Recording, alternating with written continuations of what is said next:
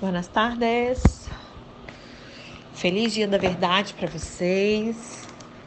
Estamos aí desde meio-dia, declarando, orando, declarando palavras proféticas sobre as nossas casas, famílias, nação, né? De que hoje é o dia da verdade, não o dia da mentira. João 8:32. Orando para que as pessoas conheçam de fato a verdade. Conhecereis a verdade, a verdade vos libertará. Amém? Vamos estudar Atos, né? Nós estamos.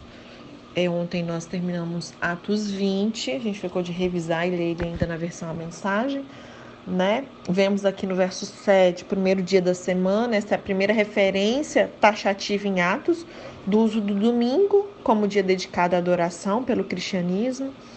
E vocês podem conferir também o texto de João 20, verso 19 e verso 26, 1 Coríntios 16, verso 2 e também Apocalipse 1, 10.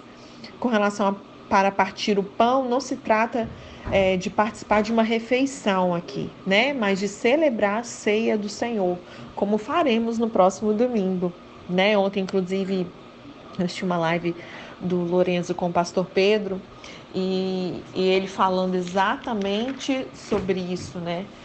E a importância de nós prepararmos a nossa casa, preparar o ambiente, porque o Senhor vai ceiar conosco na nossa casa, que Deus gosta de mesa, né? Dentro de casa a ceia ela é verdadeira, porque na igreja nós temos todo o estereótipo, Bíblia debaixo do braço, diáconos, né, com seus ternos e gravatas, mas é dentro de casa que nós somos quem somos, né? Hoje temos é, igrejas vazias, mas as casas estão cheias. Né? Semanas atrás, um mês atrás, os estádios estavam cheios, hoje os templos estão vazios, para que as nossas casas estão, estejam cheias de um relacionamento familiar com Deus.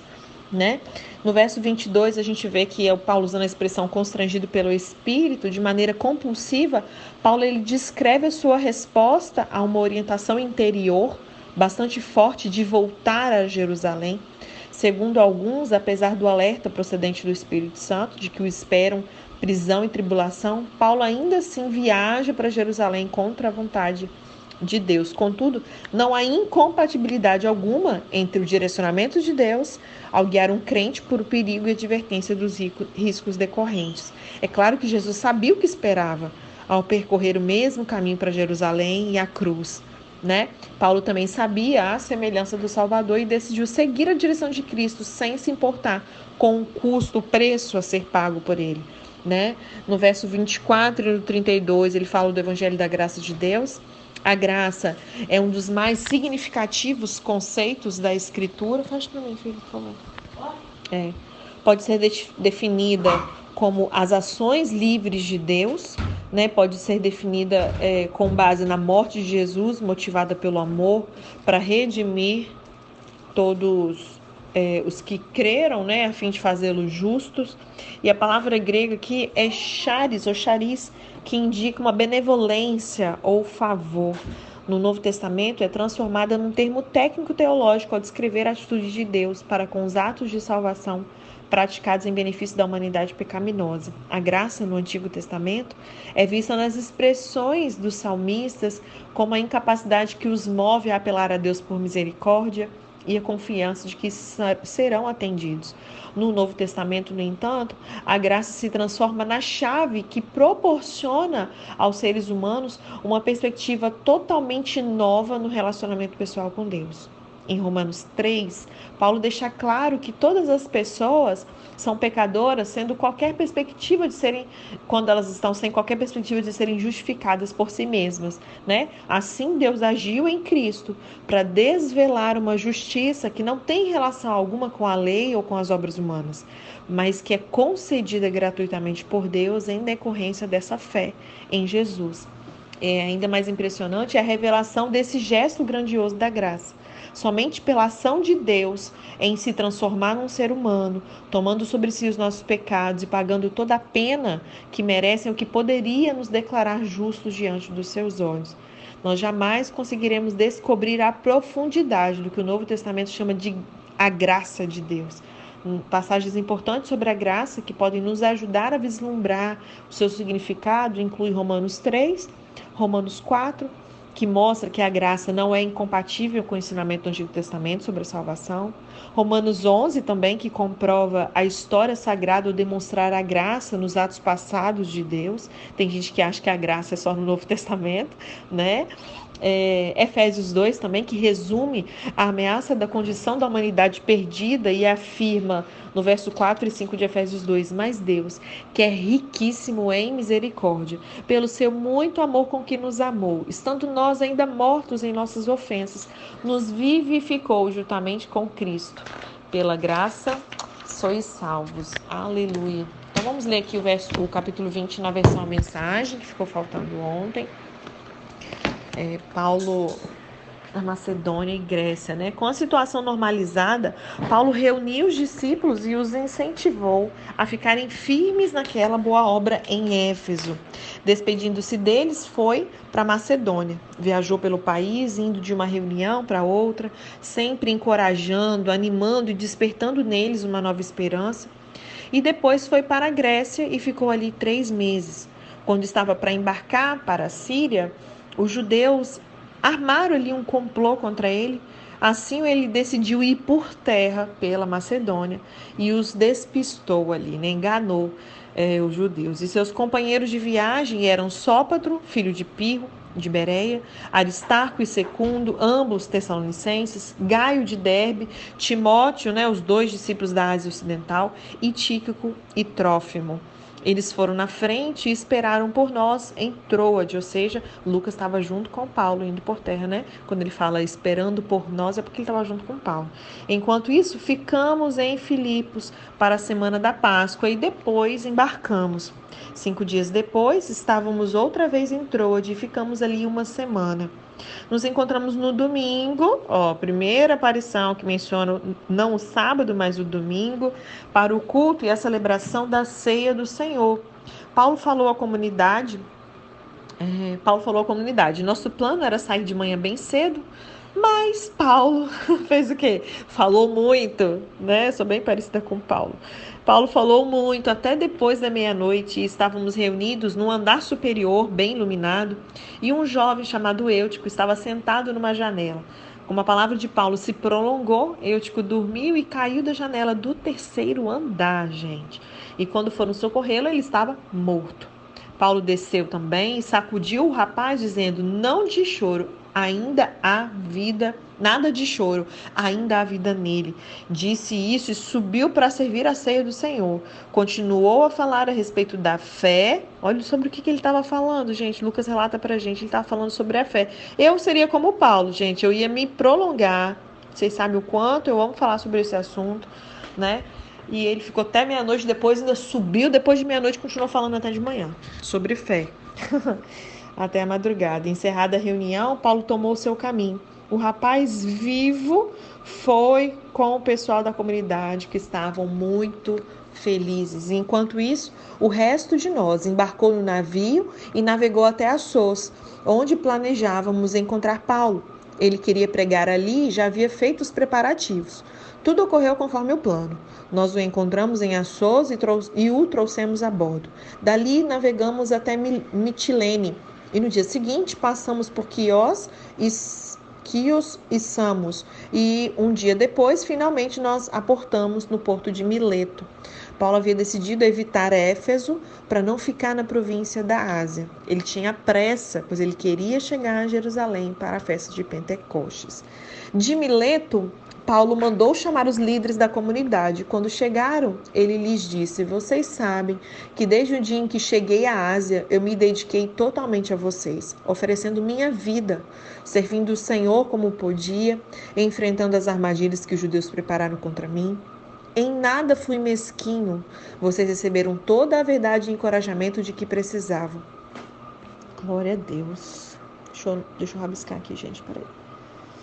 Ensinei em lugares públicos e nos lares, exortando judeus e gregos sem distinção a uma mudança radical de vida na presença de Deus e uma plena confiança em nosso Senhor Jesus. Mas agora há outra realidade urgente diante de mim. Eu me sinto impelido pelo Espírito a ir a Jerusalém. Não sei é, em absoluto o que irá acontecer quando chegar lá. Só sei que será que não será um mar de rosas. Peraí, deixa eu anotar um negócio aqui. Rapidinho. Cadê, gente, outro texto que eu queria marcar um negócio aqui? Peraí, faz uma pausa aí, gente, para eu não perder um raciocínio aqui que depois é tanta coisa na minha cabeça que eu vou acabar esquecendo. Paulo. Ok, voltando. É, só sei que não será um mar de rosas, porque o Espírito Santo me alertou de que me aguarda sofrimentos e prisões. Mas isso pouco importa. Paulo contrariado aqui. O que mais me interessa é terminar o que Deus começou. A tarefa de que o Senhor me incumbiu, fazer que todos os quais me encontrem tomem conhecimento da extraordinária graça de Deus. Portanto, adeus. Vocês não me verão outra vez, nem eu a vocês, com quem eu tenho trabalhado tanto, proclamando as notícias do inaugurado reino de Deus. Fiz o melhor que eu pude por vocês. Dei tudo de mim e não escondi nada do que era a vontade de Deus para vocês. Agora é com vocês. Fiquem firmes por vocês mesmos e pela comunidade. O Espírito Santo os responsabiliza agora por essas ovelhas, que são o povo de Deus. Vocês têm o dever de guardá-las e protegê-las. O próprio Deus considerou que valia a pena morrer por elas. Sei que, assim que eu partir, lobos ferozes aparecerão para atacar o rebanho, homens de suas fileiras que torcerão as palavras para seduzir os discípulos a segui-los, em vez de seguir a Jesus. Por isso, fiquem atentos. Lembrem-se desses três anos nos quais eu velei por vocês sem desistir, derramando meu coração por todos vocês. Agora me entrego a Deus, ao nosso Deus maravilhoso, cuja palavra poderá moldar vocês para que sejam o que Ele quer e conceder a vocês tudo que vocês precisam nessa comunidade de santos amigos. Vocês bem sabem que eu nunca fiz questão de riqueza ou de vestir do bom e do melhor. Com essas mãos limpas, cuidei das necessidades básicas minhas e dos que trabalharam comigo. Em tudo que fiz, eu demonstrei a vocês que é preciso trabalhar a favor dos fracos, não explorá-los. Vocês não estarão errando se guardarem a lembrança daquilo que o Senhor disse. Vocês são mais felizes dando do que recebendo. Depois de falar, Paulo ajoelhou-se, os outros fizeram o mesmo e todos oraram. Foi um rio de lágrimas, muitos abraçaram Paulo, Paulo ajoelhou-se ali, né? Eles chorando, abraçando ele, não querendo deixá-lo ir. Eles sabiam que não iriam vê-lo outra vez, como ele mesmo havia declarado. E com muita dor no coração, eles o acompanharam nessa despedida ali até o navio. A palavra apóstolo, meninas, é significa literalmente enviado. Paulo ele foi designado como apóstolo. Ele levaria a identidade de Cristo a qualquer lugar que fosse. A palavra define algo básico a respeito da nossa natureza como cristãos. Não se trata de algo estático. Não é uma questão de nomenclatura, de termos o nome correto. Para cada um de nós, a vida cristã, ela de certa forma, ela é apostólica. Deus ele nos envia para alcançarmos outros com o evangelho, algumas vezes a distâncias muito grandes, geográfica ou emocionalmente falando. Agora pense e lembre-se do momento da vida de Paulo nesse texto. Ele estava perto do fim, depois de passar por muitas aventuras e realizações. Mas em vez de lançar âncora, ele içou as velas. E ao fazer isso, ele estabeleceu aqui um exemplo para todas nós. Amém? É, então, o próximo capítulo é o capítulo 21, a caminho ali de Jerusalém. É, nós vamos ver em Atos 21, falando sobre Paulo e o testemunho interior, que nós estudamos um pouquinho já, né, de como ser guiado pelo Espírito. É, em Atos 21, no verso 22 e 3, 23, está assim: Que se há de fazer, pois? Certamente saberão da tua chegada. Faze, portanto, o que te vamos dizer, estando entre nós quatro homens que voluntariamente aceitaram o voto. Em Atos 19, no verso 21, a Bíblia diz que Paulo resolveu em seu espírito ir a Jerusalém. Aqui em Atos 20, né? Nós vimos no, no verso 22. Deixa eu abrir aqui na minha outra versão aqui é, vemos que ele disse que queria ir a Jerusalém porque ele estava constrangido em seu espírito. O Espírito Santo lhe garante que haverá cadeias e tribulações.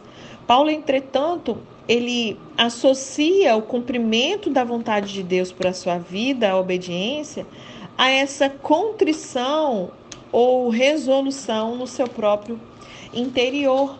Né? Deixa eu abrir aqui o texto aqui na outra Bíblia para eu acompanhar com vocês. É... Capítulo 21, né? Ok. Então a gente vai ver aqui logo no início do capítulo 21, do verso 1 a 6, Paulo e seus, e seus companheiros é, passando ali por Cós, Rhodes e Pátara. E eles embarcaram em outro navio que os vai levar eles para Tiro, onde eles vão ficar ali sete dias com os irmãos. Né? Em Tiro, os discípulos recomendavam a Paulo que ele não fosse a Jerusalém, mas passados alguns dias, ele e seus companheiros vão continuar a viagem, né? Todo mundo tentando parar ele, sabendo que o que poderia acontecer com ele. É, e eles passaram ali um dia com os irmãos em, em Ptolemaida, acho que é assim que fala, e ficaram um tempo ali na casa de Filipe, né, o evangelista, que também foi diácono lá em Atos 6, ali em Cesareia. Esse é o mesmo Filipe que serviu as viúvas em Jerusalém, Atos 6, verso 5, e que também pregou em Samaria, em Atos 8, né? Especialmente 8:40, no momento em qual ele chegou ali em Cesareia, e aparentemente ele ficou ali um bom tempo, como eu disse para vocês, provavelmente uns 20 anos nesse mesmo lugar. E vamos ver também o profeta Ágabo, novamente, um profeta de Jerusalém, que a gente viu ele lá em Atos 11 também, né? Ele, ele profetizando ali que Paulo ele seria preso em Jerusalém. É, o texto, se vocês quiserem ver novamente, em Atos 11, verso 27 e 28. E aí ele aqui novamente em Atos 21, no verso 10 a 11. Né? E o profeta, o profeta vai declarar: Isto diz o Espírito Santo. Os judeus prenderão a Paulo em Jerusalém. É a mesma coisa que ele fala assim: Eis que te digo. Né? Era isso aqui. No entanto, Paulo já sabia dessas coisas né? Pois como ele mesmo disse no capítulo anterior que nós lemos ontem, de Atos 20, no verso 23, o Espírito lhe assegurava que de cidade em cidade lhe esperavam cadeias e tribulações. Então observe que passar por tribulações ou mesmo cadeias não é uma prova evidente de que você esteja em pecado ou fora da vontade de Deus. Porque Paulo estava no centro da vontade de Deus e iria passar por tudo isso, né? É uma outra coisa que eu venho falar com relação à profecia né? Se Ágabo chegasse aqui para ele falando: Eis que te digo, pode ir a Jerusalém, porque o Senhor é contigo, ele não vai permitir que nada te aconteça. Paulo ia ter que fazer o que com essa profecia? Jogar no lixo. Porque o Espírito Santo já havia falado para ele o contrário. Então, uma profecia que ela vem da parte de Deus, um profeta, ele vai falar algo que o Senhor já colocou no seu espírito e que só vai testificar aquilo que já está no seu espírito né? E aí, depois da palavra do profeta, até os companheiros do ministério de Paulo imploram ele ali que ele não fosse a Jerusalém, né? Muito embora já soubessem que aquela era a mesma vontade de Deus para a vida dele, né? Muitas das vezes você sabe qual é a vontade de Deus, mas a gente quer assim poupar o sofrimento, né? E aí ele, porém, disse que estava preparado até para morrer por Cristo. Será que eu e você nós estamos preparados para morrer por Cristo, né? É, e aí eles vão subir a Jerusalém. A gente vai ver, a partir do verso 17 de Atos 21, os sofrimentos de Paulo em Jerusalém. Os cristãos em Jerusalém vão receber Paulo. Ele vai falar com Tiago e com os presbíteros sobre o trabalho entre os gentios. Os irmãos de Jerusalém vão falar com Paulo a respeito de algumas pessoas que tinham recebido informações através de outras. Sabe aquela, aquele disse-me diz? Fulano me disse que Fulano falou que Fulano falou. E aí, é, e essas pessoas estavam falando que Paulo estava tentando destruir os costumes da lei de Moisés, e eles sugira, sugeriram ali então, né, que ele fosse purificado no templo com alguns outros homens para mostrar que ele não se opunha a essas práticas judaicas. Paulo vai aceitar o conselho, esse conselho, vai entrar no templo juntamente com outros homens para ser purificado. Você pode também ler o texto lá de 1 Coríntios, no capítulo 9, verso 20, sobre isso, tá? Os judeus da Ásia, pensando que Paulo tinha levado um gentio ao templo, vão agitar-lhe a multidão para tentar matar ele. Né, o comandante que tinha a responsabilidade de manter a paz em Jerusalém vai ficar sabendo desse tumulto e vai tirar Paulo do meio da multidão. Deus ele sempre vai levantar pessoas para ajudar nesse processo, naquilo que é da vontade de Deus, né? E a partir do verso 27 de Atos 21, até muitos outros capítulos adiante, Paulo ele vai passar por muitas perseguições, cadeias, tribulações, como ele mesmo já tinha sido informado pelo Espírito Santo de antemão, né? E aí a gente vai ler ali do verso 27 ao verso 36. É, vamos ver no verso 27, por exemplo, os judeus alvoroçando o povo e agarraram Paulo. No verso 30, agarraram Paulo e arrastaram para fora do templo. Verso 31, procuraram eles matá-lo. Mas foi um negócio de doido. Verso 32, ao verem o comandante e os soldados pararam de espancar Paulo. Verso 33, o comandante ordenou que Paulo fosse acorrentado com duas cadeias. Verso 35, ao chegar às escadas foi preso, foi preciso que os soldados o carregassem por causa da violência da multidão contra ele. Né? Verso 36, a massa de povo seguia Paulo gritando, mata-o. Então, expressões como essas, desse trecho das Escrituras, elas são facilmente encontradas quando o ministério de Paulo e o impacto que ele causava são mencionados. Né? É, no verso 37 a 40, Paulo vai pedir ao comandante permissão para falar com a multidão. E aí é, nós vamos ver os sermões de Paulo diante dos reis, porque até então ele já tinha ido aos judeus e já tinha ido aos gentios. Lembra lá em Atos 9, quando ele se converteu, né? quando Ananias foi até ele, quando o Senhor revelou o chamado de Paulo, que era pregar para três povos, lembram? É, judeus, gentios e os reis. Então, é por isso que ele vai é, fazer esse sermão aqui diante dos reis, de Atos 22 até Atos 26. Né? A gente vai falar um pouquinho dessa abrangência aqui do, do ministério de, do, de Paulo, a defesa dele perante o Sinédrio, né? Hum, vamos ver as acusações dos judeus contra Paulo em Atos 24, Vamos ver Paulo fazendo sua defesa perante Félix, perante o governador Festo, em Atos 25, perante Herodes, Agri, Herodes, Herodes, Herodes Agripa, em Atos 26. Né? A gente vai ver ele apelando para César. E por quê? Porque ele precisava chegar a Roma em segurança. Tinha todas as estratégias que o Espírito Santo estava dando para ele no meio desse caminho. Né? Vamos ver em Atos 27, Paulo viajando a Roma e aquele naufrágio. Né? É, enfim, então, é, a partir de Atos 21, nós vamos ver essa viagem de Paulo para Jerusalém e esses sofrimentos dele em Atos 21. Deixa eu ver aqui. Vou ter que deixar para amanhã, né, povo? Porque já deu 22 minutos essa revisão do de ontem, mais essa introdução do dia de hoje. Amém? Então amanhã a gente dá andamento dessa viagem de Paulo a caminho de Jerusalém, Atos 21 e tudo aquilo que ele vai passar ali, dessa chegada dele em Jerusalém e a prisão dele ali em Jerusalém. E já em Atos 22 vai começar ali as defesas de Paulo diante dos reis. Amém?